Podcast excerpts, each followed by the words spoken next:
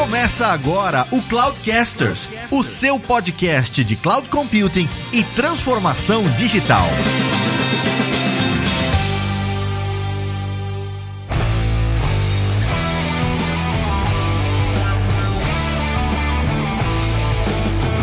Fala pessoal, aqui é o Fabrício Sanches, de volta ao Cloudcasters. Eu estava bem preocupado com os rumos desse podcast com a minha ausência, mas eu estou de volta e eu gostaria de dizer sobre o tema que não existe multitenancy sem um bom arquiteto. Olá pessoal, aqui é o Lázaro Alves e estudem os padrões de aplicações multitenants do seu cloud provider. Olá, eu sou o Fernando Ferreira e para ser multitenant precisa ter isolamento. Fala pessoal, aqui é o Ricardo Serradas e não tem jeito, repetição é a base do sucesso.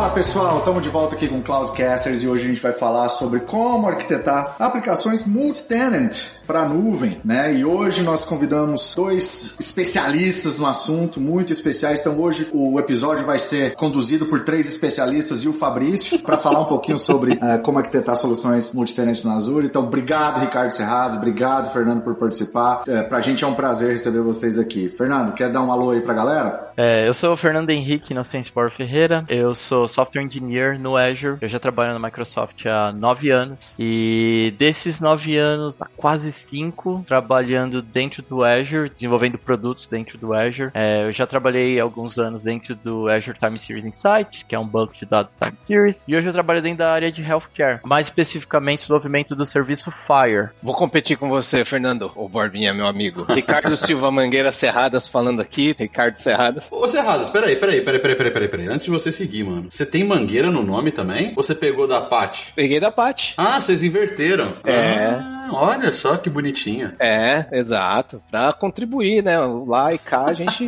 né? Porque eu não lembro de você ter mangueira antes, né? Eu, é, essa, a, minha, a minha mãe, ela não é arquiteta de software, então ela não vai ouvir esse podcast. Mas. Eu queria tirar o Silva e por causa dela eu mantive. Por conta disso, o meu nome estoura todos os limites de caracteres possíveis que você pode ver em qualquer sistema. Nossa, isso deve ser um regaço aqui, hein, mano. É, o meu também. É demais. Mas enfim, obrigado pelo convite. Muito feliz de estar com vocês. Ricardo Serradas, trabalho na Microsoft, são oito anos e um pouquinho, né? Vim da engenharia de campo, atendendo clientes, trabalhava com o Borbinha aí no campo, muito legal. Foi ele que me ajudou a entender como é que funcionava. Depois vim para cá para trabalhar no Commercial Software Engineering, atendendo múltiplos clientes, né, dos, uh, dos uh, da Microsoft aqui nos Estados Unidos. Depois voltei a trabalhar com o Borbinha lá no Time Series Insights, né? Uh, uma das aplicações multi tenant recentes que eu trabalhei e hoje estou no OneNote, né, trabalhando na parte de back-end do OneNote, nos serviços, né, um time de plataforma. Muito bom. Sensacional. Muito bom, muito bom. Sejam bem-vindos, sejam bem-vindos. Vamos falar de arquitetura multi-tenant.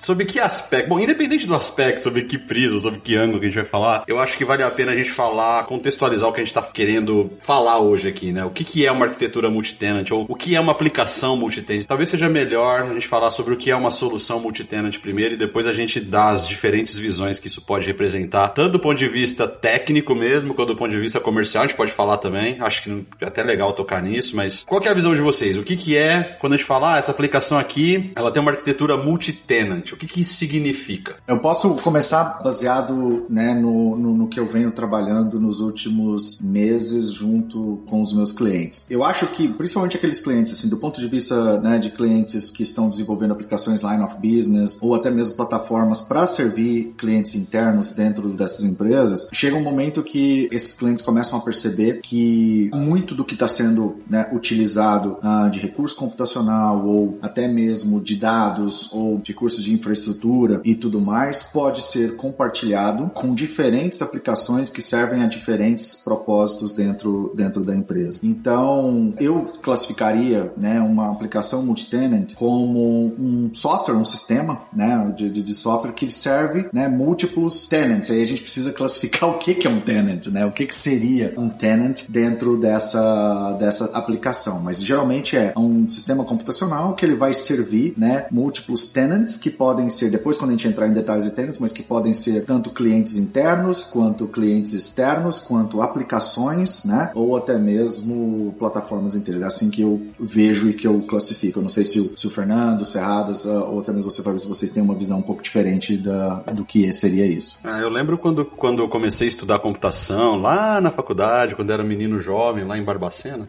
Nossa senhora, hein? Tem chão, hein?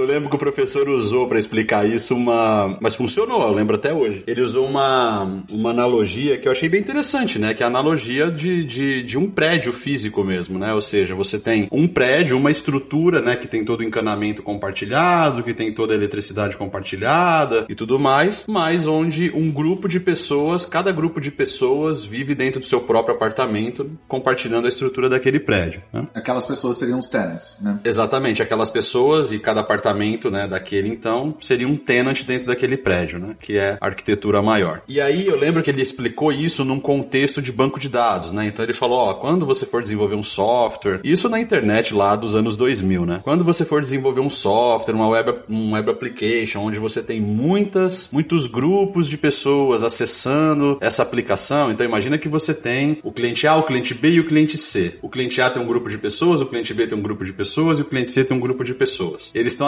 a mesma aplicação sua, então já tocava bem por cima um conceito de SaaS lá atrás, né? Mas eles estão acessando a sua aplicação, então eles são grupos diferentes que acessam o mesmo banco de dados. Então, no caso, aquele banco de dados vai ser o seu prédio e cada arinha dentro daquele banco de dados vai ser o apartamento que você aluga para essa, essas pessoas, né? Então, aquela, aquela analogia funcionou, porque eu lembro dela até hoje, mas eu acho que ela representa bem mesmo o que é a ideia de uma arquitetura multitenant, né? De uma, de uma solução multitenant. Obviamente que ela não está amarrada ao banco de dados, ela pode ser expandir para várias outras coisas, mas o conceito está lá, né? É, eu, eu gosto de vários termos que vocês adotaram. Eu, eu acho legal quando o Lázaro falou a questão de plataforma. Ele citou plataforma, então assim, você tem um software comum. Esse software comum funciona para todo mundo da mesma forma, mas você tem grupos de usuários diferentes consumindo esse software. Uma coisa que você, Fabrício, comentou foi quando você faz essa analogia entre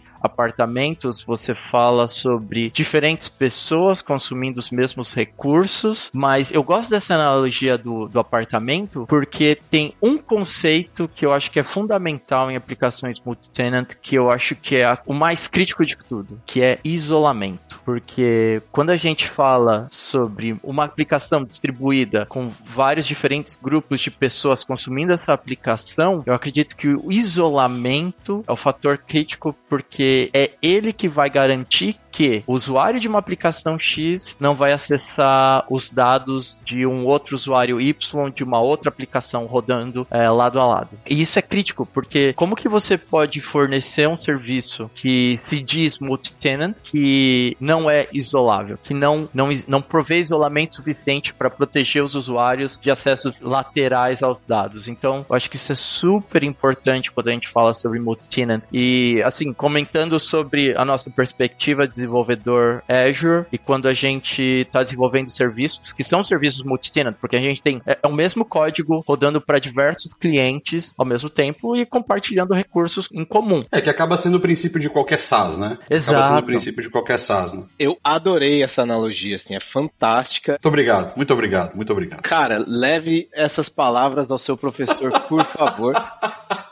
Se ele estiver vivo ainda, ele era bem velho. Não, mas tá vivo, tá vivo, cara. Tô torço por ele. É, eu já gostei dele. Eu gosto muito de analogias e eu gosto muito de trazer esses termos que a gente usa, né? Tá muito padronizado a gente usar muitos termos em inglês para é, até né, para falar de coisas é, quando a gente trabalha no Brasil. Tenant, segundo essa analogia, fica muito claro saber o que, que é se você pegar um prédio, né? O que, que são os tenants dentro de um prédio? Se você alugar, por exemplo, todos os seus apartamentos. São inquilinos, né? Então a tradução literal no português, eles são inquilinos. E faz todo sentido. Eu, eu vi dois, é, dois ângulos muito legais a partir do que todos vocês falaram. Um é o seguinte: escala de recursos. A gente pode entrar nisso, acho que a gente vai entrar nisso, né? É, e o segundo é o isolamento. Esse lance do isolamento, que nem o Fernando falou, é tão importante, cara, tão importante que a gente tem até algumas leis governamentais, né? Acho que isso aí é, é por exemplo, European, uh, as, os data boundaries, né? Os, os limites uh, de onde os dados podem residir lá na Europa. Isso é muito claro, né? Muitas companhias têm que estar compliant com isso. E escala, por exemplo, exemplo, se você tem lá a sua aplicação multitenant, o seu prédio com os inquilinos, se você não tem um sistema de esgoto que escala para todos os seus inquilinos ou todos os seus tenants, por exemplo, você vai ter que fazer alguma coisa, né? Então, os recursos que compõem a sua aplicação ou seu prédio, eles têm que escalar para suportar todos os seus tenants, né? Então, assim, esses dois ângulos para mim são demais, assim. E assim, para mim, começa. É por isso que eu gosto desse tipo de discussão, né? Porque você começa a trazer essas analogias, né? E trazendo mais alguns pontos. E aí, cara, eu, eu, eu quando eu tô nessas, nessas discussões, né? Eu tento sempre criar um, uma forma, um framework de como que você segue nessa conversa. Então, a primeira etapa que eu sempre vejo é, independente da aplicação que você está desenvolvendo, se ela é uma plataforma, se é uma aplicação para cliente final, se ela é uma aplicação para times técnicos e tudo mais, a primeira coisa que tem que ser definida é o que, que é o tenant para aquela aplicação, né? Porque o tenant ele pode ser um cliente externo, ele pode ser um cliente interno, ele pode ser uma aplicação. Uma service account. Exatamente. né? Então, definir o que, é um tenant. Geralmente, essa aplicação ela pode servir um, né? Ou múltiplos usuários para dentro da mesma aplicação, que aí entra no conceito do isolamento que o Fernando, todo mundo aqui comentou. Por quê? Se você entende o que, que o tenant é para sua aplicação, você começa a desenhar o nível de isolamento daquele tenant. Quais são os KPIs de boundary, né? Quais são os KPIs de isolamento mesmo? Exatamente, porque nós temos formas de isolamento que podem variar desde completamente isolado até completamente compartilhado. É, e pode ser um isolamento lógico, simplesmente um, um if lá no teu código que roda e não deixa certos limites acontecer, como pode ser uma máquina virtual completamente isolada, uma instância de banco de dados e tudo mais. Né? Exatamente. E isso provê o quê? Uma camada também, uma, uma boundary ali de segurança, e ele provê para o usuário final o que eu chamo de uma ilusão de que o sistema é dedicado para ele. Sim. Porque quando você provisiona né, uma plataforma de produtividade, por exemplo, comum hoje na nuvem, você cria um tenant para você você, você, na verdade, você não te interessa se você está rodando no mesmo hardware, na mesma plataforma que vários outros tenants estão rodando, porque para você, a ilusão que você tem é que aquilo é completamente isolado para você. Então ele, ele tem que conseguir prover essa, não somente o isolamento, mas ele tem que passar essa segurança para o usuário final, quem seja o usuário, né? Por tenant que isso é um, completamente isolado. Faz sentido? Faz total sentido, na minha opinião. Faz todo sentido. Eu tenho, eu tenho uma adição. Hoje eu trabalho com dados de saúde, né? Eu trabalho com sistema de healthcare, Fire e a gente sabe como dados de saúde são críticos. Fernando, deixa eu só colocar uma coisa aqui. Para quem não sabe, Fire. Manda ver. Não, acho que só vale a pena porque você tá falando do Fire, Fire, Fire e eventualmente quem tá ouvindo aqui não é de healthcare pode estar tá boiando em relação ao termo, né? Se você quiser explicar o que, que é, mas ele é um, um padrão, né, de, de gravação de dado, gravação e leitura de dado na área da saúde, né? Isso, isso, perfeito. Então, assim, o FHIR é o que, né? O, o acrônimo significa Fast Healthcare Interoperability Resources. É basicamente um formato de trocas de dados de saúde saúde entre diferentes sistemas. Mas não é apenas um formato, né? Existe todo um sistema, existe uma spec por detrás do Fire, uh, uma spec open source, que existe todo um comitê que discute sobre como essa spec evolui ao longo do tempo e todos os sistemas ao redor do mundo que implementam a spec do Fire, eles têm que seguir essas regras. Então, por exemplo, hoje a gente tem soluções da Microsoft, soluções do Google é, e soluções de outras empresas que implementam essa spec feedback. Então, para o consumidor final que vai fazer a troca, por exemplo, ah, eu, eu uso o Microsoft e vou para o Google, ou se eu uso o Google e vou para Microsoft, a experiência consumindo as APIs do Fire, elas têm que ser as mesmas, porque a spec é uma, uma só. Tem que respeitar o manifesto, né, digamos assim. Exato, exato. E você tem que respeitar aquilo. Então, os endpoints são os mesmos, os caminhos são os mesmos, os tipos de operações são os mesmos, mas a implementação interna é completamente diferente. Então, esse é o modelo do Fire. E o Fire, a cada ano, ele se se torna mais comum e mais abrangente no mercado de healthcare. Uh, no Brasil, a gente tem diferentes empresas usando Fire. Apesar de ser um sistema em inglês, apesar de ser mais spec em inglês, ela é bastante genérica e funciona para o mundo todo. Então, é, não é só um sistema e um formato utilizado nos Estados Unidos. Ele é super abrangente. A gente tem sistemas no Brasil, sistemas na Índia, sistemas na Inglaterra, sistemas na Alemanha utilizando Fire. Então, é algo super importante. Dá para fazer uma analogia, já que a gente está falando das analogias, como HTML, né? Ou seja, você tem lá a, organização que determina o que é o HTML e aí cada browser faz a sua implementação de como interpretar aquelas tags de HTML, mas é, dá para dizer que o HTML tá para web assim como o Fire tá para saúde, né, para healthcare, mais ou menos a mesma coisa. Exato, faz todo sentido, faz todo sentido. E quando a gente fala de, de multi-tenant e com healthcare, não tem como a gente não não falar sobre a questão de isolamento, da segurança dos dados de cada paciente, né? Então, imagina você tem um sistema sistema com dados de diversos pacientes, dados de consulta, consultas, dados privados, né, de consultas de medicamentos, de estado de saúde de pessoas, e não tem como você não pensar em um acesso indevido. E aí, e se, e se alguém acessa os dados indevidos, indevidamente e consome os dados de outra pessoa? Uhum. Como você prevê esse acesso diagonal de uma pessoa acessando os dados da outra sem permissão? E aí, como a gente estava comentando sobre essa questão de isolamento, sobre essa questão de permissão e diferentes modos de você proteger os dados e isolar esse tenant, tem um conceito na área de saúde que se chama Smart on Fire, que é um sistema de autenticação que permite a um paciente permitir que um médico ou outros provedores de saúde tenham acesso aos seus dados de dentro de um sistema Fire e que também vai evitar acessos diagonais aos dados dessa pessoa. Então, quando a gente fala de multitina, essa questão de permissão e de isolamento é sempre muito presente. E falando de sistema de saúde, Smart on Fire é algo que a cada ano se utiliza mais e é algo que está crescendo muito. Que o Google suporta, o Microsoft suporta, etc.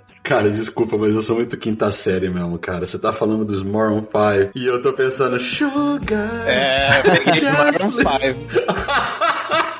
Meu Deus, quinta série total. Ah, meu Deus, pronto. Agora vai ter que colocar Maroon 5 na trilha do, do, do negócio. Sugar, yes, please. Tem thumb, tem que ter thumb do Maroon 5, velho. Desculpe, desculpe. O Fernando falou um negócio todo sério aí, legal pra caramba, e eu enchendo o saco aqui. Não, mas eu acho que dá uma. É bom para quebrar o gelo também, mas assim, é, faz todo sentido, né? Porque isso é um requisito extremamente importante na questão de segurança, né? E na garantia, que vai impactar completamente o design, como que você vai isolar um tenant quando você está desenvolvendo, por exemplo, uma aplicação que tem que respeitar esse padrão.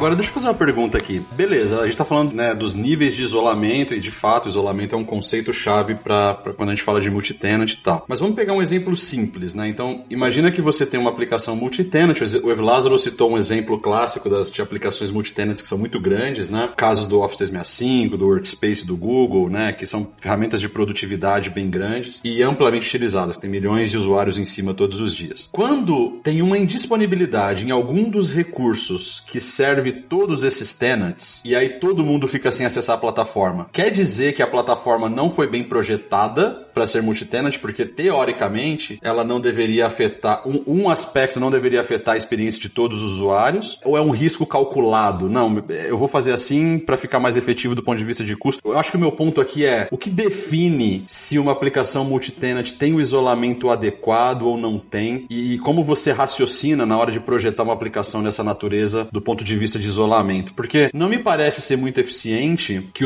um problema que aconteceu no tenant lá da empresa do Serradas afete o tenant da minha empresa aqui. Eu estou acreditando que a empresa que está provendo esse serviço, né, pensou nos níveis adequados de isolamento para garantir a minha experiência na plataforma. Se um container que está rodando a aplicação lá do tenant do Serradas faz com que a minha aplicação fique fora, me parece que o nível de isolamento não foi bem projetado. Ou não, eu, ou eu estou viajando. Isso não. Aí eu vou fazer uma outra pergunta. Eu acho que sua, sua pergunta é muito interessante, Fabrício, mas vem, reflete uma coisa que eu vinha refletindo enquanto a gente conversava. A minha outra pergunta pra gente refletir é: será que isso não depende do nível de isolamento? Será que isso não depende se a gente tá falando de PaaS versus SaaS? Like, os dois assuntos eles se conectam ou não? O que, que vocês acham? Não, não eu acho, eu acho que um, respondendo diretamente a pergunta do Fabrício, tá? Se um tenant impacta em outro tenant ou se a plataforma ela impacta mais os outros tenants por algum problema, ela foi mal arquitetada. Ponto. Mas você não acha que isso pode ser um risco calculado, Judas? Do tipo assim, eu vou fazer isso, mas quando eu tiver essa disponibilidade, se eu não resolver, resolver a do tenant ou resolver da plataforma como um todo, dá o mesmo trabalho. Então. Isso é um risco calculado e chama-se SLA. Isso, isso. Você vai definir o SLA que você dá para sua aplicação. Até aí tudo bem, só que você tem que respeitar esse SLA. Só que isso já tem um padrão e se chama noise neighbor. Mas vocês estão falando de uma ação de um tenant causar impacto para outros ou uma indisponibilidade de plataforma? Não, eu tô dizendo, porque a gente tá falando de isolamento, né? Então meu ponto é, imagina que o, sei lá, que o, o tenant do Evilázaro, da empresa do Evilázaro Corporation, rodou alguma rotina que tem um, puta, que ninguém sabia que tem um bug lá naquela rotina e aquela rotina gerou uma indisponibilidade e aquela indisponibilidade que foi gerada no tenant do Evilázaro Corporation afetou o tenant do Serradas Corporation. Isso é noise neighbor. É, por exemplo, trazendo para o mundo lá que você falou do apartamento, é aquele, aquele vizinho que tá fazendo uma baita festa, entendeu? E tá incomodando os outros vizinhos com barulho. Então isso é um noise neighbor, isso é um pattern, isso já existe e tem formas de você tratar noise neighbor. Inclusive, se você tem, por exemplo, uma, uma boa telemetria, se você tem uma boa forma de medir, você consegue, por exemplo, né, se você identifica esse padrão, você escala somente aquele, os recursos específicos para aquele, por aquele né, tenant. Você pode, inclusive, migrar o tenant inteiro para uma outra infraestrutura, isolando ele na infraestrutura. Então, isso tudo depende de como você vai tratar esse tipo de padrão. E para isso, na minha opinião, é quando você vai isolar um tenant, você tem que pensar no nível de isolamento, o que que você vai querer isolar. Se é somente dados, se parte da infraestrutura vai ser compartilhada, se vai ser somente os binários, e aí você vai é, mudar a configuração e assim por diante. E dentro dessa decisão de isolamento, você tem que saber o que? Como que você vai lidar com o noise neighbor. E noise neighbor tem vários tipos de padrões que você lida com isso, que é entendendo as rotinas da sua aplicação ou da sua plataforma, o que que ela faz, é, o quanto que ela consome. Eu vou te dar um outro exemplo. Às vezes um tenant não está fazendo absolutamente nada demais. Ele está fazendo o quê? Ele está fazendo uma operação comum, consumindo lá 10% do processamento. Só que eu tenho mais 10 outros tenants que estão consumindo também 10%. Se você olha lá no monitoramento, né, você atingiu já 100% do seu poder computacional total. O próximo tenant que tentar fazer alguma coisa, ele começa a sofrer impacto, né? Ele vai começar já a sentir, porque se você não trabalhou a escalabilidade daquela aplicação, o décimo primeiro começa a ter problema de lentidão e tudo mais. Então, todos esses aspectos têm que ser pensados no momento que você vai tentar isolar. É óbvio que muito você vai pegar, né, quando a aplicação estiver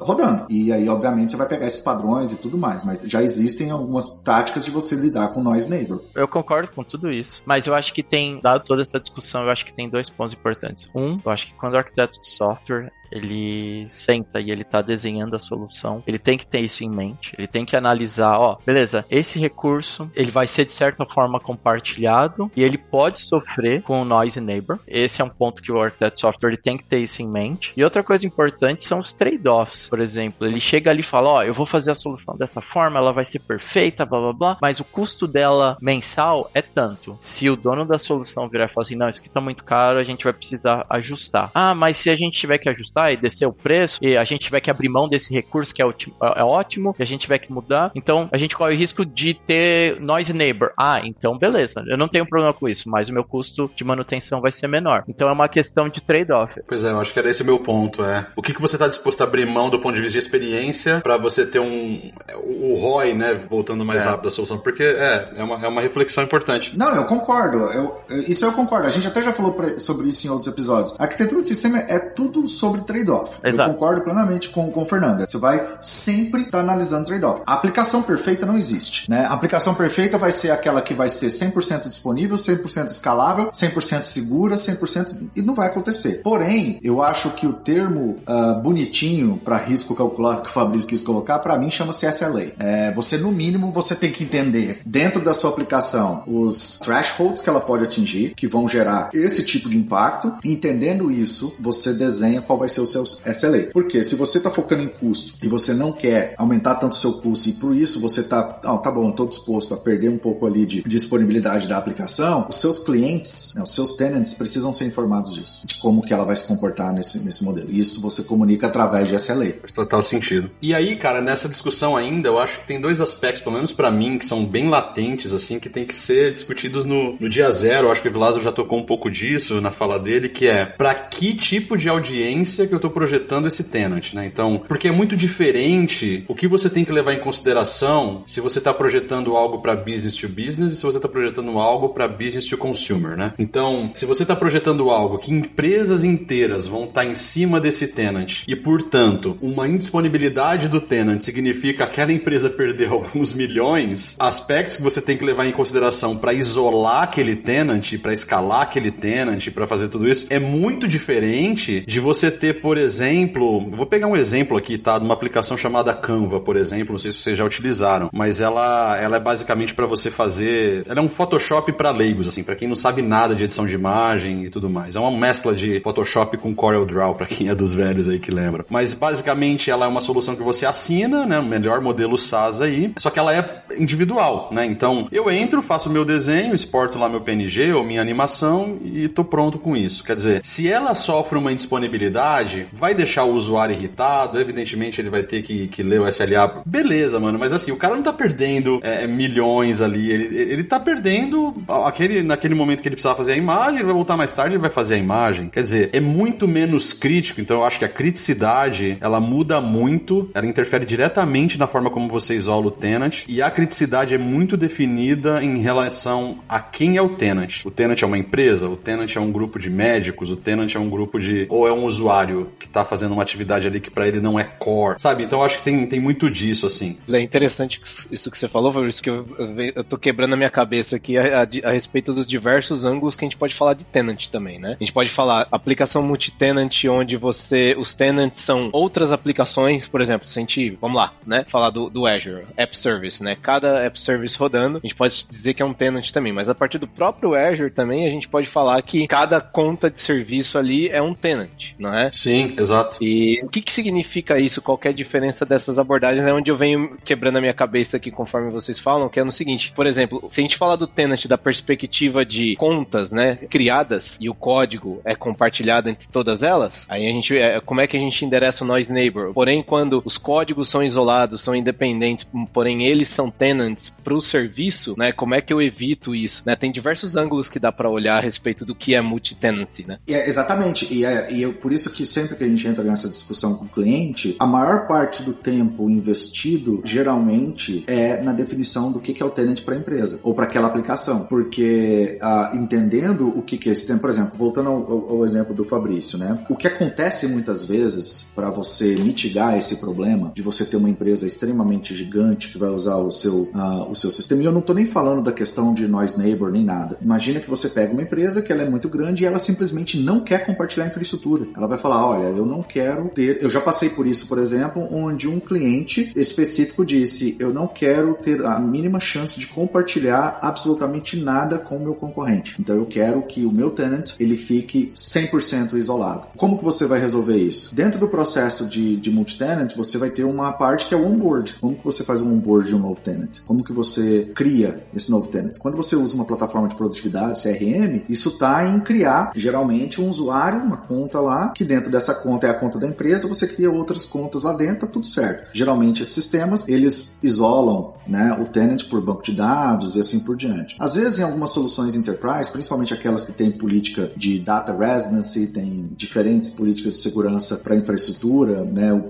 porque diferentes indústrias vão, talvez você chegue no nível de ter infraestrutura compartilhada, mas infraestrutura isolada também. Então o seu onboard process, ele tem que, o seu processo de onboard, ele tem que trabalhar isso daí, né? Ele ter a possibilidade de mover um tenant de uma infraestrutura para outra ou de isolar completamente aquele tenant. Isso vai impactar em custo, vai impactar em como que você cobra esse seu cliente ou esse seu tenant, mas o ponto focal é sempre entender o que que tenant significa para a aplicação. Se isso vai ser B2B, como você falou, Fabrício, se vai ser B2C, né? entendendo o que que o tenant significa, você vai identificar o modelo de isolamento ou múltiplos modelos de isolamento. Exato. Porque você pode ter essas ofertas, né? Ah, olha, se você quiser completamente isolado é isso daqui, se você quiser parcialmente isolado é isso daqui, vai ter diferença de preço, mas o seu processo de onboard continua sendo o mesmo, né? E com a nuvem, tudo isso, entre aspas, é facilitado pela parte de automação. Mas, eu sempre falo também uma coisa, aplicações multi-tenants, geralmente, eu não sei se isso chega a ser a realidade de vocês, Cerradas e, e, e Fernando, mas o, que, o meu entendimento é, independente se é SaaS ou não, a aplicação multi-tenant, ela está quase 100%, se não 100% conectado ao modelo de negócio daquela empresa. Ou seja, como que aquela empresa, ela vai, seja, ou ganhar dinheiro com aquilo, ou oferecer, se for o caso de uma plataforma, redução de custo operacional com aquilo, de uma forma que ela consegue medir e cobrar de volta, fazer o chargeback ou né, o desconto,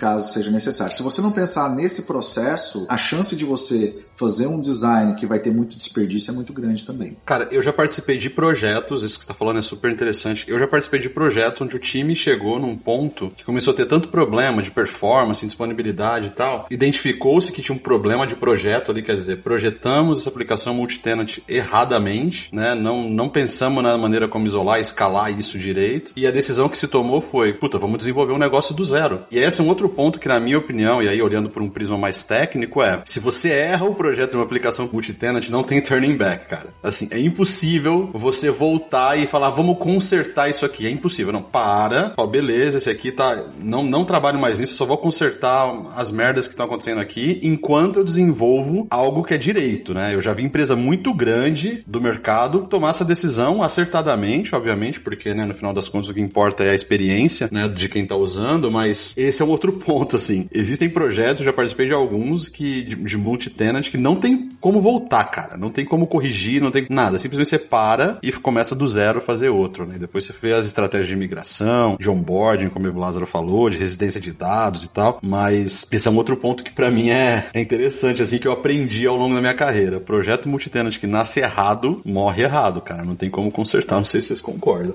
Eu concordo plenamente. Eu, eu tô ouvindo essa discussão e aí eu tô pensando no, no, no ouvinte, né? E aí, aí o ouvinte pensa assim, beleza, eu entendo que eu preciso construir uma aplicação multi-tenant. Eu entendo que o Fabrício está compartilhando que ele já viu algumas soluções que não deram certo. Onde, né? Eu, arquiteto de software, onde eu posso buscar recursos para não ser mais um que vai criar uma aplicação que não funciona dessa forma, que vai falhar. O que, que eu, como arquiteto de software, posso fazer para criar uma aplicação que vai começar bem desde o começo? Onde que eu vou buscar recursos? Onde que eu vou buscar informação para criar a aplicação da forma correta? Onde, Fernando? Onde? Diga. Onde? Como? Como aprender? Como aprender? Não é? Mano, aqui a gente é bom de levantar problema, mas de resolver não, mano. Exatamente. É, é, não, mas eu, eu, eu tô ouvindo, mas eu tô assim, beleza, mas é que tem umas coisas que você só aprende só aprende no fogo. Sim, sim, sim. Só aprende no fogo, é. No Fire, né, não, Fernando? É, no Fire, é. Bela trocadilho. Senhora.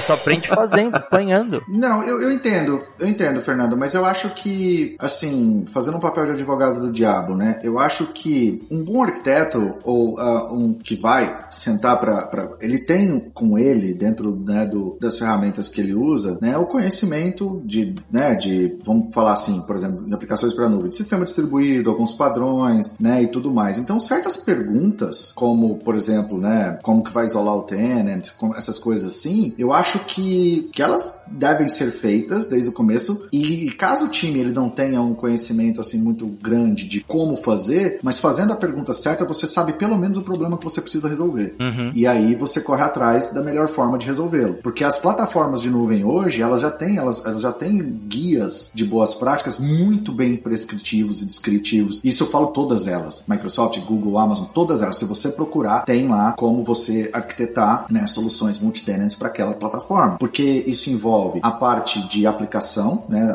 claro, mas também envolve os recursos que aquela plataforma te oferece, né? Então, eu acho que o arquiteto ele tem que saber sim fazer as perguntas certas e conhecer alguns, né? Por exemplo, se a gente está falando de, de modelo de SaaS, quais são os principais patterns and practices para SaaS, né? Para você evitar certos tipos de problema. Eu diria que seria isso. Seria mais ou menos isso que você queria dizer ou seria? Cara, eu acho que faz todo sentido. Eu acho que essa é a fisgada. Eu acho que você ouvinte que tem que implementar uma aplicação multi-tenant, se você tem esse objetivo, como o Ev Lázaro comentou, dê uma olhada na documentação do seu provedor de nuvem, porque ele vai ter sugestões de como fazer essa construção, de como construir essa aplicação. Eu acho que também tem o fator que o Evi Lázaro comentou. Aí eu acho que a gente já entraria até para uma outra pauta, né, que vocês já discutiram, que são os papéis, né, dentro de um, de um time de, de engenharia, um time de sistemas, né, que o papel do arquiteto, acho que ele por natureza ele já vai ter essas experiências do passado, ele já vai ter é, colocado a mão dele em diversos tipos de aplicação e vai trazer essas dores, esses fogos pelos quais ele passou, né, ele ou ela passaram, para pensar na melhor solução, né? E aí, somado a isso, as referências, porque as coisas continuam evoluindo, você sempre tem que buscar referências para entender o que o seu provedor pode oferecer de lições né, e tudo mais. E eu queria só complementar, eu concordo com tudo isso que vocês falaram, mas eu só queria complementar com o seguinte, eu acho que é, e aqui é um bom ponto para todo mundo que tá ouvindo isso aqui pensar, né? Eu sou muito contra esses treinamentos que fazem arquiteto sênior em um final de semana. então, assim, cara, por isso que ninguém nasce sênior, é por isso que você tem que nascer bebê, evoluir ao longo da vida e virar adulto lá na frente, para lá na frente você falar pro seu filho que ele tem que fazer o que não tem. Ó que bonito isso, hein? Bonito, meu. Filosofou agora, hein? Meu Deus.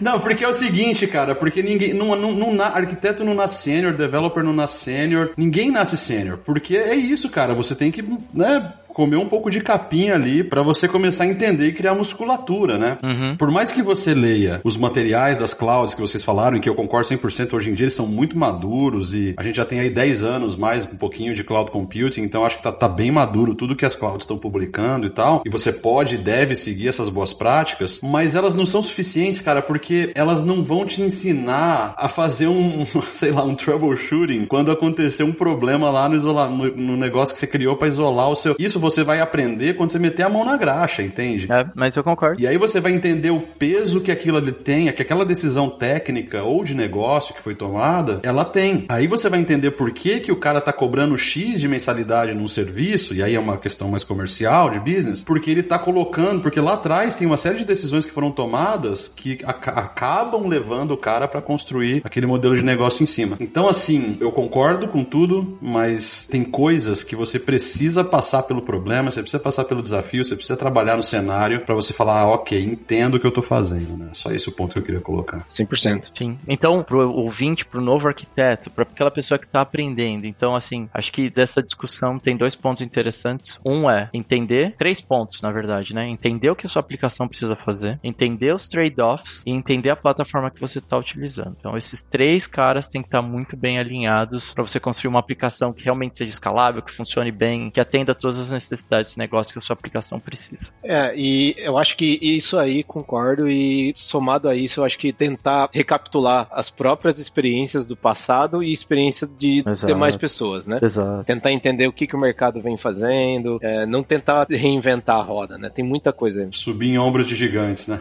é bem isso mesmo. É, exatamente. Até porque, cara, muitas dessas aplicações, por exemplo, Spotify tem uma documentação super legal que fala como eles fazem, né? Não só a arquitetura de microserviços deles, mas como eles fazem multitenancy da solução também. Então, caramba, por que você não vai ler essa documentação? Pô, o Spotify, cara, né? Eventualmente isso pode ter um fit grande com o tipo de solução que você quer criar e tal, e ao invés de sair batendo cabeça, né? É, mas é por isso que eu acho assim que ah, quando você trabalha como arquiteto dentro de um time, é, sabendo fazer as perguntas certas, fazer os trade-offs, né, identificar os requisitos funcionais e também técnicos, vai chegar num ponto em que vocês vão, o que o arquiteto e o time vai chegar nas questões principais, que é, tá bom, mas então se esses são os requisitos técnicos e tudo mais, a gente vai ter que isolar esse tenant de uma forma. Putz, é verdade, né? Como é que a gente vai fazer? Pô, será que já tem um padrão para isolamento de tenants nesse modelo? Tem. Ah, qual é a plataforma que a gente está usando? Pô, a gente usa a plataforma do, do, do vendor de cloud X. Ah, então peraí. Então, será que eles têm na documentação? Ah, tem sim. Por quê? Porque de, até mesmo o componente, eu vou dar um exemplo né, de banco de dados muito conhecido, SQL Server. Até o SQL Server em plataforma de nuvem, ele tem padrões para multi-tenant que você pode usar para a parte de banco. Exato. Isso é o quê? Service específico, né? Específico daquele serviço. Então você vai descendo camadas e camadas, né? Até chegar na otimização perfeita. Por exemplo, quando você vai para Kubernetes, independente do, do Kubernetes que você está usando, em qual nuvem, seja no Google, AWS, Microsoft, você tem padrões para multi-tenant da plataforma para você fazer um onboard de múltiplos times, né? O próprio Kubernetes traz isso para dentro. Então tem a parte que é sim específica do serviço, mas tem a parte que é específica da aplicação. E eu sempre falo isso. Os requisitos de negócio e técnicos, eles fazem o drive do estilo arquitetural da aplicação. O estilo arquitetural da aplicação vai fazer o drive da infraestrutura e o drive da infraestrutura vai fazer o drive dos componentes que você vai usar e como que você vai conectá-los. Então, você tem, na minha opinião, é basicamente, eu sei que a gente não gosta muito de falar em modelo de cascata, principalmente para aqueles que desenvolvem arquitetura evolutiva e tudo mais, mas eu gosto muito desse framework, né, de você, vamos falar primeiro da aplicação, do, não, vamos falar primeiro do negócio. Ah, então você já definiu que tem que ser online, que vai ser um modelo de SaaS, e aí você vai indo, né? Mas não tem como, né, você desenvolver uma aplicação sem falar de negócio. É, exato, exatamente. E esse é um bom ponto até pra gente discutir, eu acho, que é, que é o que faz o drive do técnico mesmo, que é o business, né? Quer dizer, ninguém tá fazendo multi-tenancy porque é bonito arquiteturalmente falando. A galera faz multi-tenancy porque essa parada pode gerar um retorno de investimento muito maior do que ficar isolando cada pedacinho da aplicação, por várias razões. Então, por exemplo, você pode fazer multi-tenant porque você entende que a sua aplicação pode escalar de uma maneira uniforme os recursos que estão lá embaixo, e isso permite criar um modelo de subscrição com baixo custo, onde você vai ganhar no volume, né? Então, o multi-tenant pode, ele, ele habilita, na verdade, ele é um grande habilitador, na verdade, disso aí. O mercado já sacou essa estratégia há muito tempo, só que não era tão fácil fazer multi-tenant antigamente porque não tinha um recurso muito simples, que era nuvem, né? Hoje tem nuvem, hoje nuvem é eficiente, é barato e você consegue fazer multi-tenant real sem você precisar gastar um caminhão de dinheiro para fazer é, automação e tudo mais de back-end. Então, faz sentido para as empresas hoje pensar em multitenant, por isso que cada empresa hoje em dia está tentando vender assinatura e tudo mais. Mas é importante falar disso, né? Porque sem isso não tem multitenancy, na verdade.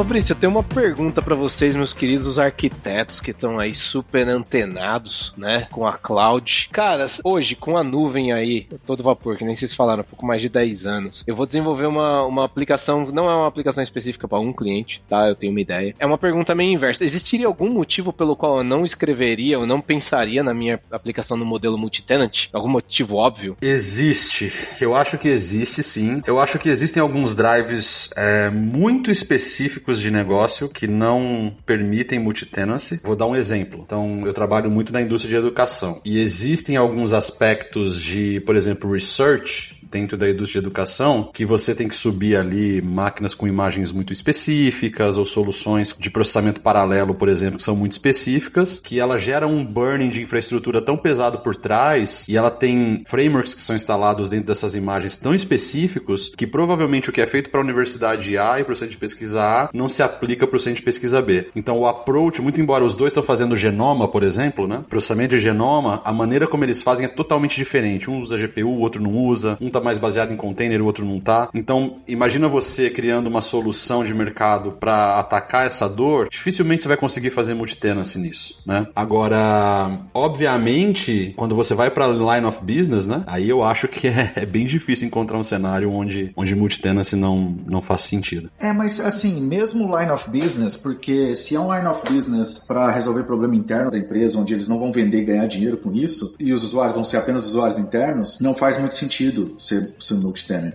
Por isso que eu falo que o multi-tenant, eles, na maioria das vezes, ele tá ligado a um modelo de negócio. Esse modelo de negócio, seja para você colocar o seu business e vender esse, esse, esse business através desse software para terceiros, B2C ou B2B, ou se é uma plataforma interna, né, você tá visando a redução de custo operacional e tudo mais, porque você, uh, e aí, geralmente, o que as empresas fazem é chargeback, os times internos, né, no centro de custos deles e tudo mais. Então, geralmente, o modelo multitenant ele está atrelado a questões financeiras, né? E como que você vai né, monetizar isso, uh, diferente de uma plataforma line, simplesmente uma aplicação line of business, que ela é, por exemplo, para a empresa controlar o RH, ou uma aplicação que foi feita ali para poder fazer apontamento de horas, coisas nesse sentido, entendeu? Então eu vejo que ela está relacionada geralmente a um modelo de negócio. Eu acho que dá para dizer que se o negócio tem que ter uma escala muito grande, que extrapola muito o limite de qualquer aplicação que a empresa conhece, provavelmente multitenancy faz sentido. Agora, se é um negócio mais nichado, se é um negócio mais para dentro de casa, onde a base de usuários ela nunca vai ser tão grande, provavelmente multitenancy não faz sentido. Acho que eu iria nessa linha. Muito legal. É, é, eu também acho que é mais ou menos por aí. Eu acho que sim. E tem, eu tava pensando agora alguns fatores que a gente tem no, no nosso dia a dia que fazem parte de quando o seu time suporta uma aplicação multitenant, que são dois fatores que eu tenho em mente agora. Vamos ver se faz sentido comentar sobre eles deles. Provavelmente não vai fazer sentido, não, mas pode continuar. o primeiro é Feature Flag e o segundo é habilidade de configuração. Nossa, Fernando, você... nossa, que da hora que você tá falando isso. Vai, continua, que agora eu fiquei muito feliz. você tá querendo dizer que só faz sentido ter DevOps porque tem multitenance, é isso mesmo? Não, que isso, não. não coloque palavras na minha boca. Não, que isso. Vamos lá, Feature Flag. Quando você tem uma aplicação que ela é multi-tenant, você tem clientes com diferentes uh, necessidades, certo? E, e seu time de desenvolvimento está trabalhando e tem muitas vezes que você quer entregar uma feature ou habilitar uma feature para um dos clientes, certo? Então você tem que ter uma feature flag que você, ok, eu vou liberar esse recurso para esse cliente apenas e o resto dos meus outros clientes não vão observar, não vão ver esse código rolando. Assim, é o mesmo código, é a mesma versão rodando para todo mundo, mas você vai habilitar aquele recurso para um só cliente ou para dois, três, para white glove Customers, ou então Private Consumers, seja qual for a nomenclatura que você queira adotar. Mas você, quando você está desenvolvendo aplicações multi-tenant, você tem que ter essa habilidade de habilitar uma feature para um cliente ou não, porque, querendo ou não, solicitações de clientes, elas vão surgir e você tem que atender essas solicitações. Às vezes você precisa habilitar uma feature para um cliente antes dos outros clientes. E outra habilidade que você tem que ter é aquele ajuste fino. Vamos falar assim, ajuste fino, que é você ter a habilidade de configurar a sua aplicação para ela melhor se adequar a uma necessidade do cliente. Então, por exemplo, é, o nosso serviço, nosso serviço tem throttling. Ah, se o cliente estiver submetendo muitos requisitos ao mesmo tempo, a gente faz o throttling dessas requisições. Mas para alguns clientes faz mais sentido o limite do throttling ser maior. Então a gente tem essa habilidade de ir lá e configurar aquela aplicação para aquele tenant para que ele tenha um, um throttling diferente. E isso é alguma coisa que a gente faz através de casos de suporte. Então um cliente pode abrir uh, uma discussão com a gente e a gente entender que o throttling, por exemplo, para aquele caso tem que ser maior do que o limite normal para todos os clientes. E a gente faz esse ajuste fino para adequar aquela necessidade do cliente. Então eu acho, eu acredito que isso é uma, é, isso é uma necessidade quando você está desenvolvendo aplicações multi-tenant, porque cada cliente tem uma necessidade diferente. Às vezes você adota um padrão ou um valor como sendo padrão para todo o mercado para assumir que todos os clientes vão seguir aquele padrão de consumo de recursos e tudo mais, mas que não se aplica para todo mundo. Então você precisa ter habilidade de fazer esse ajuste fino para alguns recursos da sua aplicação. Cara, assim, ô, ô, ô Lázaro, Fabrício, quantas horas de podcast a gente vai ter só para entender? Porque esse assunto dá para ir longe, cara. dá, dá para ir longe. Não, é, com certeza. O assunto dá para ir até amanhã. Mas é bom porque a gente tem mais oportunidade de gravar outros. Mas pode falar, ainda tem tempo aí. Manda ver, manda ver. Não, tô brincando, não vou tomar muito tempo, não. Até porque, né? Cara, Fernando, até assim, é curioso que você falou, porque você entrou numa linha que eu ia uh, perguntar a respeito de. A gente fala, né, de aplicação multitenant como geralmente um desafio, né? Tipo assim, cara, putz, eu olhei o meu modelo de negócio, essa aplicação precisa ser multitenant. É, realmente é um desafio, não tenho dúvida. Mas é legal parar para pensar também sobre quais são os benefícios. O quão, vou, vou até ser um pouco mais informal. O quão divertido é você trabalhar com uma aplicação multitenant, né? Sendo um engenheiro, sendo um arquiteto, né? Eu e o Fernando tive a felicidade grande de trabalhar com o Fernando numa oportunidade de uma das aplicações multitenant. E aí a gente entra nesse lance de feature flag, ele falou isso é muito legal. Modelo de subscription, que liga para modelo de subscription, né? Quando você tem múltiplos tenants, você tem a oportunidade de oferecer para um, um, grupo de tenants específico determinadas features, se eles fizerem a subscription, né? Se eles assinarem um termo que dá acesso a eles, aquelas features. Isso é muito legal, porque você consegue trabalhar experimentação, você consegue controlar a superfície de impacto para features que você está distribuindo, você consegue fazer distribuição de versões beta para uh, um grupo de clientes específico. O universo, ele, ele fica muito, muito grande quando você começa a trabalhar com multitenant, né? Mas eu queria entrar num assunto específico, que é o que você falou, Fernando, a respeito do desafio de necessidades específicas de clientes versus a característica do multitenant, né? Que é você compartilhar uma plataforma. Você acredita que existe uma barreira entre customizar determinadas funcionalidades para clientes versus falar assim, olha, essa é uma funcionalidade da minha plataforma e não, não, não tem como customizar? Existe alguma barreira natural das coisas? É, pensando no caso do Fire, como a gente segue uma spec, por exemplo, a gente tem que seguir as regras do que o consórcio HL7 exige. A gente tem essa licença poética de falar, não, a gente não pode implementar isso porque não está na spec. Simples assim. Legal. Mas tem alguns casos que são mais complexos, que a gente tem que entender qual que é a necessidade, se faz sentido ter aquela customização, qual que é o impacto daquela mudança para o cliente e como o cliente também vai ser impactado se aquilo não acontecer. Assim, qual é o risco do cliente, do business do cliente ser impactado se a gente não fizer isso, se não mudar isso, a gente tem que ter essa visão. Então é uma questão mais de bom senso e entender como o cliente vai ser impactado, porque a gente sempre coloca o cliente na frente, né? Então. É, essa questão de habilito um recurso para um cliente baseado em N fatores que podem ir de, ah, esse cliente é muito grande dentro da minha plataforma e porque ele é muito grande eu tenho que poder fazer ajustes finos para esse cliente dentro dessa plataforma ou não vou fazer isso. De novo é uma decisão de negócio, né, que acaba drivando o que vai ser feito lá embaixo. Então a gente volta para essa máxima de novo, né, sem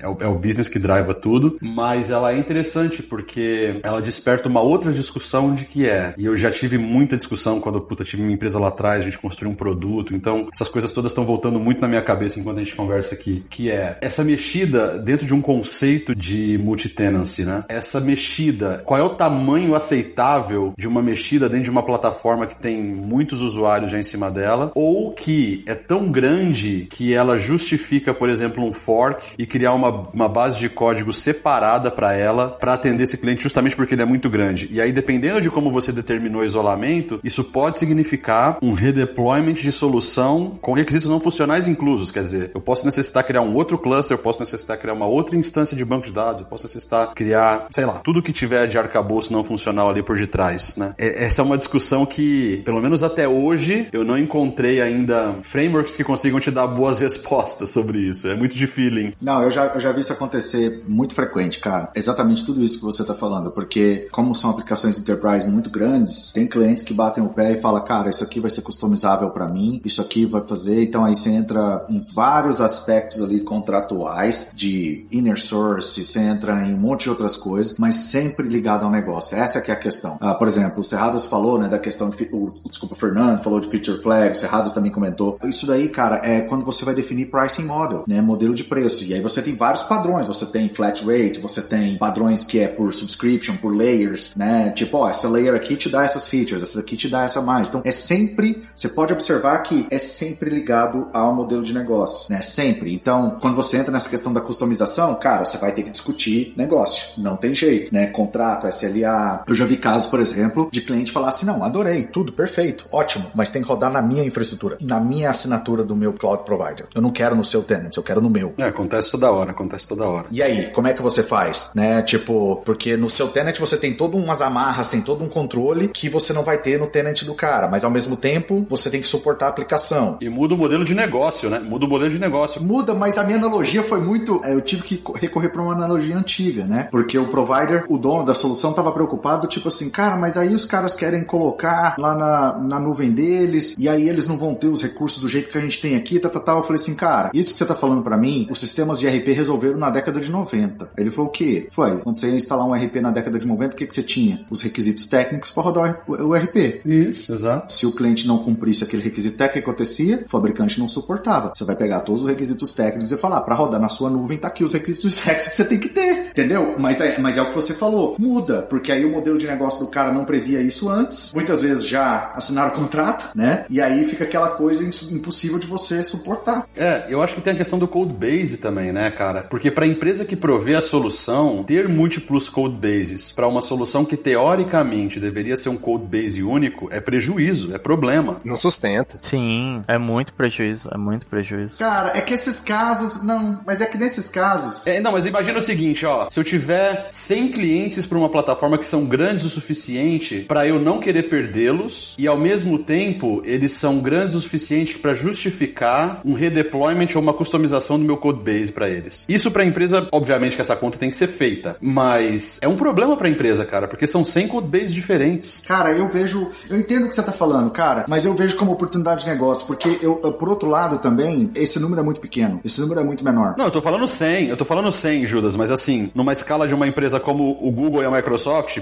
poderiam ser milhões, né? Então assim. Então, mas eh, deixa eu te dar um exemplo. Quando você pensa em plataforma, ela tem que ser genérica o suficiente para que as pessoas consigam ir lá e construir as soluções delas em cima dessa plataforma. De acordo, de acordo. Quando você está falando de aplicações line of business uh, e você tem um cliente muito grande, essas customizações são inevitáveis. Elas vão acontecer. Não, eu concordo. Mas eu posso colocar só um ponto. Eu acho que aí entra um outro assunto da multi, de multitenancy, né? Dependendo da sua aplicação, que é extensibilidade. Sim. Pois é. Se você quiser dar esse tipo de flexibilidade para um determinado cliente e dependendo da robustez da sua aplicação, vale a pena você pensar também num outro aspecto de arquitetura de software que é a extensibilidade. Quão extensível é, né? Sim. O quão plugável essa solução é. É, eu acho que é mais nessa linha. É por isso que RPs, é por isso que RPs e outras plataformas, eles envolvem um SDK deles, eles envolvem um monte de outras coisas para eles, para que o que ele tenha essa extensibilidade. Eu concordo 100% com o Cerrados. É isso aí. Mas o ponto é, eu vejo isso como oportunidade de negócio. Por quê? Eu vou dar um exemplo do meu cliente. Ele tem uma solução que ele tem mais de 70 mil clientes que usam essa solução, certo? Se 100 pedem uma determinada customização no codebase, é um percentual muito pequeno da base inteira de cliente deles e que, dependendo do valor que vai ser cobrado, vai ser cobrado um valor alto para ter essa, essa possibilidade, cara, você banca todo o negócio e, e, tem lucro ainda, né? Então não é uma dor de cabeça tão grande porque esse cliente ele tem lá, sei lá, 20 e tantos mil engenheiros disponíveis para eles. Então tudo depende. Eu entendo.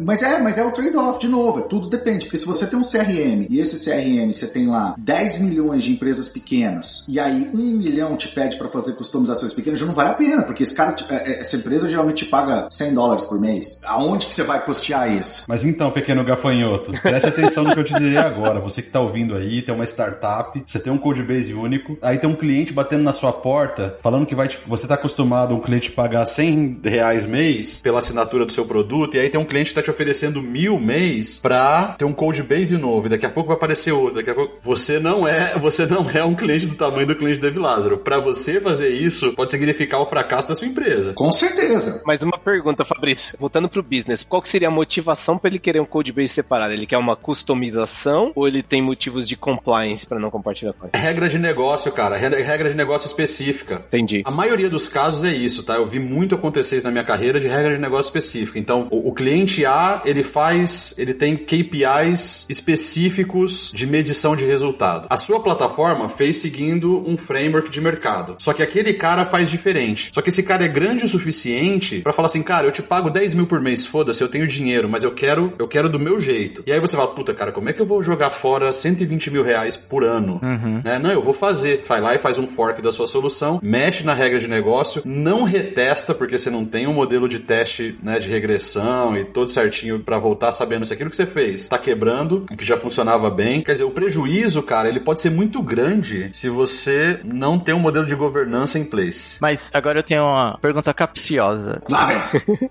Eu tenho a minha aplicação multi-tenant, mas eu tenho um cliente que ele tem muito dinheiro, que ele quer que eu faça as adaptações necessárias para ele. E aí eu falo, beleza, bora, bora fazer, bora fazer, bora fazer. E aí essa versão da aplicação, ela segue um modelo totalmente dedicado para esse cliente que foge do, das premissas e das definições que eu tinha no passado. E esse cara agora ele não é mais multi-tenant.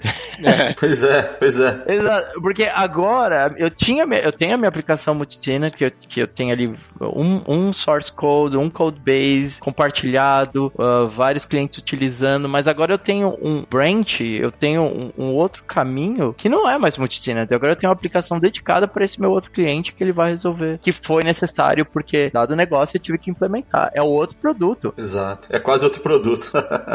é. Eu vou colocar um exemplo prático de coisas que eu vejo no dia a dia, tá? Uma aplicação com milhões de usuários é fundamental. Sempre vão ter os clientes que se sentem na posição de estar pagando um contrato diferenciado, e a gente vai entrar em modelo de subscription e tudo mais. Mas entra no ponto do que toda vez que entra uma requisição de uma feature específica, aí entra o análise de negócio, entra product management para analisar o que? Qual que é o retorno do investimento de eu fazer essa customização para um cliente específico na minha base de milhões? Eu tenho outros clientes também interessados. Essa nova feature, essas customizações vão entregar valor para os meus outros tenants, sim ou não? E aí é colocar na balança para entender, devo negar essa feature request request para esse cliente ou eu devo experimentar com os demais e ver se eu vou otimizar o retorno? Então, aqui a gente está falando de coisas diferentes, tá? Eu entendi o seu ponto, o, o Serras, e, e, e, sim, isso acontece com toda empresa que faz software, né, que atende a uma determinada indústria, a múltiplos clientes, independente se é multi-tenant ou não. Uhum. Sempre vai ter um cliente que vai pedir uma, mas uma feature request é diferente de quando o cliente pede uma customização tão grande que ele vai ter que ter uma versão própria para ele. Certo. O que, que eu quero dizer com isso? E geralmente uma feature request, ela pode acontecer durante todo o ciclo de vida dessa aplicação. O cliente assinou o contrato, ele pode todo mês pedir uma feature request, a cada seis meses e tudo mais. Geralmente, quando entra nesse nível de enterprise, que as empresas querem um contrato específico, uma customização específica, isso ocorre já na negociação pré-onboard. O cara não vai assinar o contrato se aquele fornecedor, por algum motivo, não atender as regras. Eu vou te dar um exemplo, tá? Aplicações que rodam uh, na nuvem na China e na Alemanha, que a gente chama de red, uh, red countries, né? Tipo, tem coisas específicas ali que geralmente você vai ter que ter uma versão específica só para eles. Você tem que atender as questões que eles estão colocando que são tão únicas para esses países que você vai ter que ter uma versão. Mas isso é uma, uma característica né, específica. Geralmente quando você chega aí pro, pro ponto do Fernando, que é aí a aplicação já não é mais multi-tenant, ela é. A questão é que para aquele cara que é muito grande, o isolamento do tenant dele vai ser full, totalmente full. Mas a aplicação ela continua sendo para multi-tenant, ela, ela continua podendo atender múltiplos tenants. É que naquele cliente ele vai estar tão isolado que ele vai se comportar completamente isolado. Então, tecnicamente, ele ele ele, ele tá num single tenant, num deployment, né? Mas a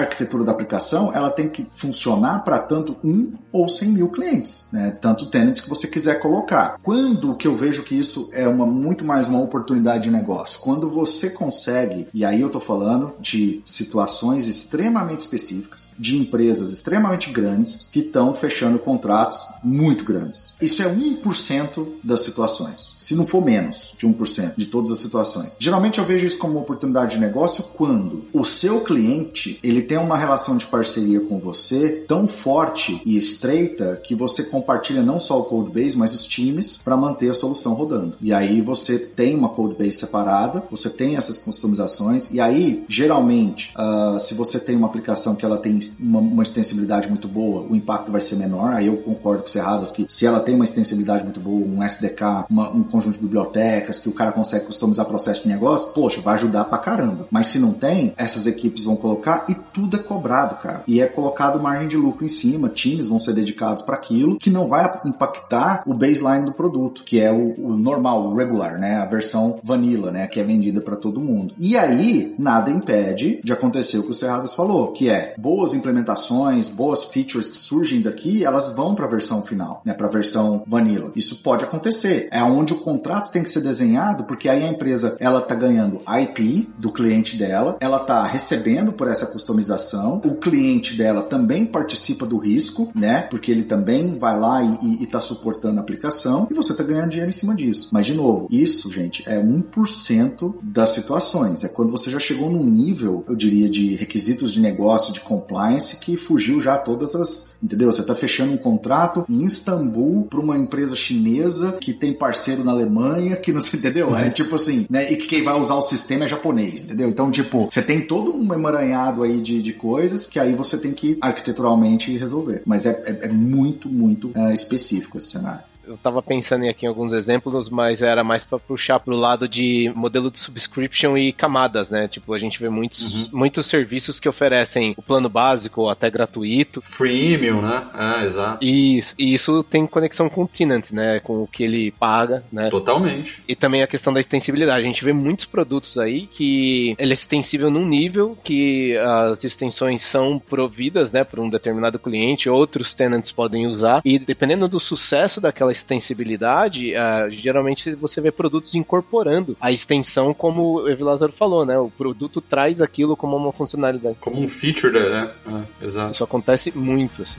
É, é isso, eu acho que é bem, é bem por aí mesmo.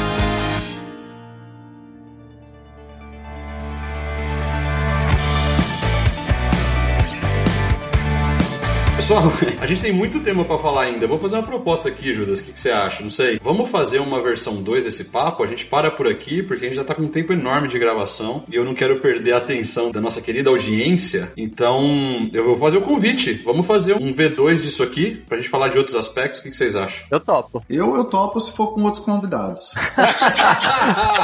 fair enough, fair enough. Ah, não, zoeira. Já topei, mano. Topated. It's topated. Nossa. Nossa, cara, sensacional. Dá pra fazer um corujão ou não? Pois é, mano. Seria bacana, né? não, mas eu acho que vale sim, cara. Tem muito, tem muito assunto para falar. A gente nem falou pricing model, a gente não falou. Design pattern. De, de padrões, exatamente, de padrões de, de isolamento. A gente não falou de dados, deployment, que é o onboard. Tem muita coisa que dá pra falar. Vamos fazer, eu acho que dá pra fazer uma série na real disso aqui, cara. Só sobre isso aqui, mas vamos, vamos parar por aqui hoje. Fechou. acho que a gente bateu bastante nos conceitos e a gente faz os próximos próximos aí, depois aprofundando um pouco mais. Pode ser? Tamo junto, cara, tamo junto. Então tá bom. Vamos lá, considerações finais. Serradinhas, o que, que você deixa de mensagem aí pra quem tá ouvindo? Olha, primeiro agradecer, né, o, o, o papo, assim, é muito legal estar tá junto com vocês, ouvir, aprender com as experiências que vocês têm tido, né? A gente já trabalhou junto em algum momento na vida, mas uh, hoje a gente cada um segue um caminho diferente. E é muito interessante vê como enriquece esse tipo de papo. Então, galera, quem tá ouvindo, é só deixar meu agradecimento. Espero estar aqui junto mais vezes, acompanhar esses caras aí que são feras demais, os nossos queridos e lindos arquitetos. Tem muita coisa que essa galera tem para ensinar. Eu mesmo tô muito feliz de ter aprendido tudo que eu aprendi hoje aqui. Fernando, Fabrício, Vilas, muito obrigado, cara. Imagina, cara, que isso. Barbinha, diz aí, mano. Galera, muito obrigado aí pela oportunidade de conversar com vocês hoje. Espero estar no próximo episódio, no volume 2. Se você não estiver em Chicago, mano. é, caso o Lázaro não me chute. Muito obrigado aí pela oportunidade. Sempre bom falar com vocês. E o que eu tenho a falar de multi-tenant é isolamento, cara. Isolamento é tudo, é isso aí. Isola tudo, isola tudo. Judas. Não, eu, eu também agradeço aí, Fernando, Cerrados, pelo tempo. É, com certeza vocês vão estar no Bate-Papo 2. E, cara, é assim, é, multi-tenant é uma coisa que eu venho trabalhando já há algum tempo. E o que eu percebo muito, assim, em termos de dificuldade dos times quando eles começam a pensar é que na cabeça de muitos dos times vamos para multi-tenant porque a gente vai reduzir custo, né? Vamos para multi-tenant porque isso é relativamente verdade, mas o que falta às vezes, né, em termos de, de, de conhecimento desses times é entender que quando você fala de optimização de custo para aplicações multi-tenant é como que você está rodando a sua aplicação no melhor modelo de custo operacional possível e isso não necessariamente está ligado a ser barato ou ou reduzir o custo que você já tem. Isso está ligado a se você prover serviço para múltiplos tenants agora, você está cumprindo o SLA que você se comprometeu com o seu cliente. Outra dica que eu dou geralmente é, e eu falei muito disso né, nesse episódio, o Fernando está correto quando ele fala da questão de isolamento, né? Mas para você entender a melhor prática de isolamento, entenda o que, que o tenant significa para aquela aplicação para você, né? Se isso vai ser um usuário, se vai ser uma empresa, se vai ser B2C, B2B, né? Se você dentro de esse usuário permite grupos, e, então tem muita coisa, nuances ali, que vai definir a forma que, com que você vai isolar. Mas é, isso fica para o próximo episódio. Muito bom. E do meu lado, pessoal, só agradecer vocês mais uma vez pela presença inenarrável. Indelete. Lembra desse áudio, cara, falando? Nossa. Você que é um cidadão meritocrático. é, não, mas de verdade, foi muito bom. Foi, putz, não viu o tempo passar aqui, obrigado mesmo. E, e, cara, sobre o assunto, eu acho que toda vez que eu falo de multitenancy, né, e, e considerando tudo que eu já passei relacionado a esse assunto da minha vida, a conclusão que eu chego é que, de novo, né, cara, o quão importante você tá cercado de bons arquitetos, cara, porque no final das contas, são esses caras que vão falar como essa parada tem que acontecer. E se você tá cercado de pessoas que não são boas ou que não têm a experiência necessária, você pode estar tá entrando num problema bem grande aí que, que logo vai pode gerar alguns alguns bons prejuízos para sua companhia. Então, se certifique de que você tem é, bons profissionais para trabalhar nesse assunto aí do seu lado. E é isso, pessoal. Para quem teve a paciência de ficar com a gente até agora, muito obrigado e até a próxima. Valeu!